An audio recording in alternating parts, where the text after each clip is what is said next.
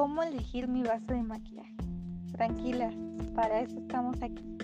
En este podcast te traigo la respuesta a esta importante pregunta que en algún momento de nuestras vidas nos hemos hecho toda mujer.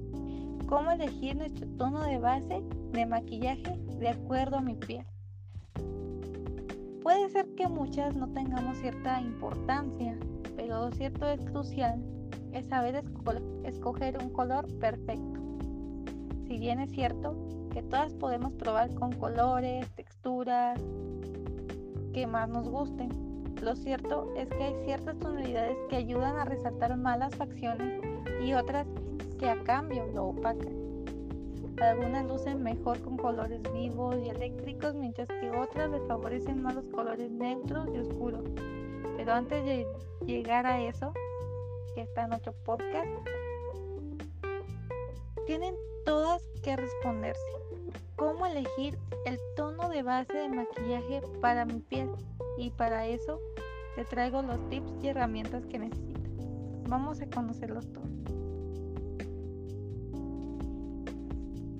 Bueno, número uno. Empezamos por lo básico. Y es que la base de maquillaje es un desesperado intento, un sinfín, encontrar nuestro color indicado. Horas. Varias de nosotras seguramente nos hemos probado distintos tonos de base en nuestro brazo. Y tenemos que saber que eso efectivamente no se hace. ¿Por qué? Porque es una equivocación. El probar el maquillaje debe de ser en nuestro rostro o en el cuello para tener la seguridad que usamos la base de maquillaje correcta.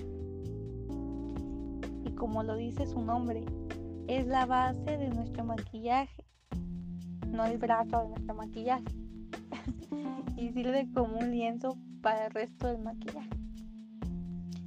Es ese factor decisivo entre obtener un look que tenga, no sé, algo tan especial que lo haga ver perfecto y radiante.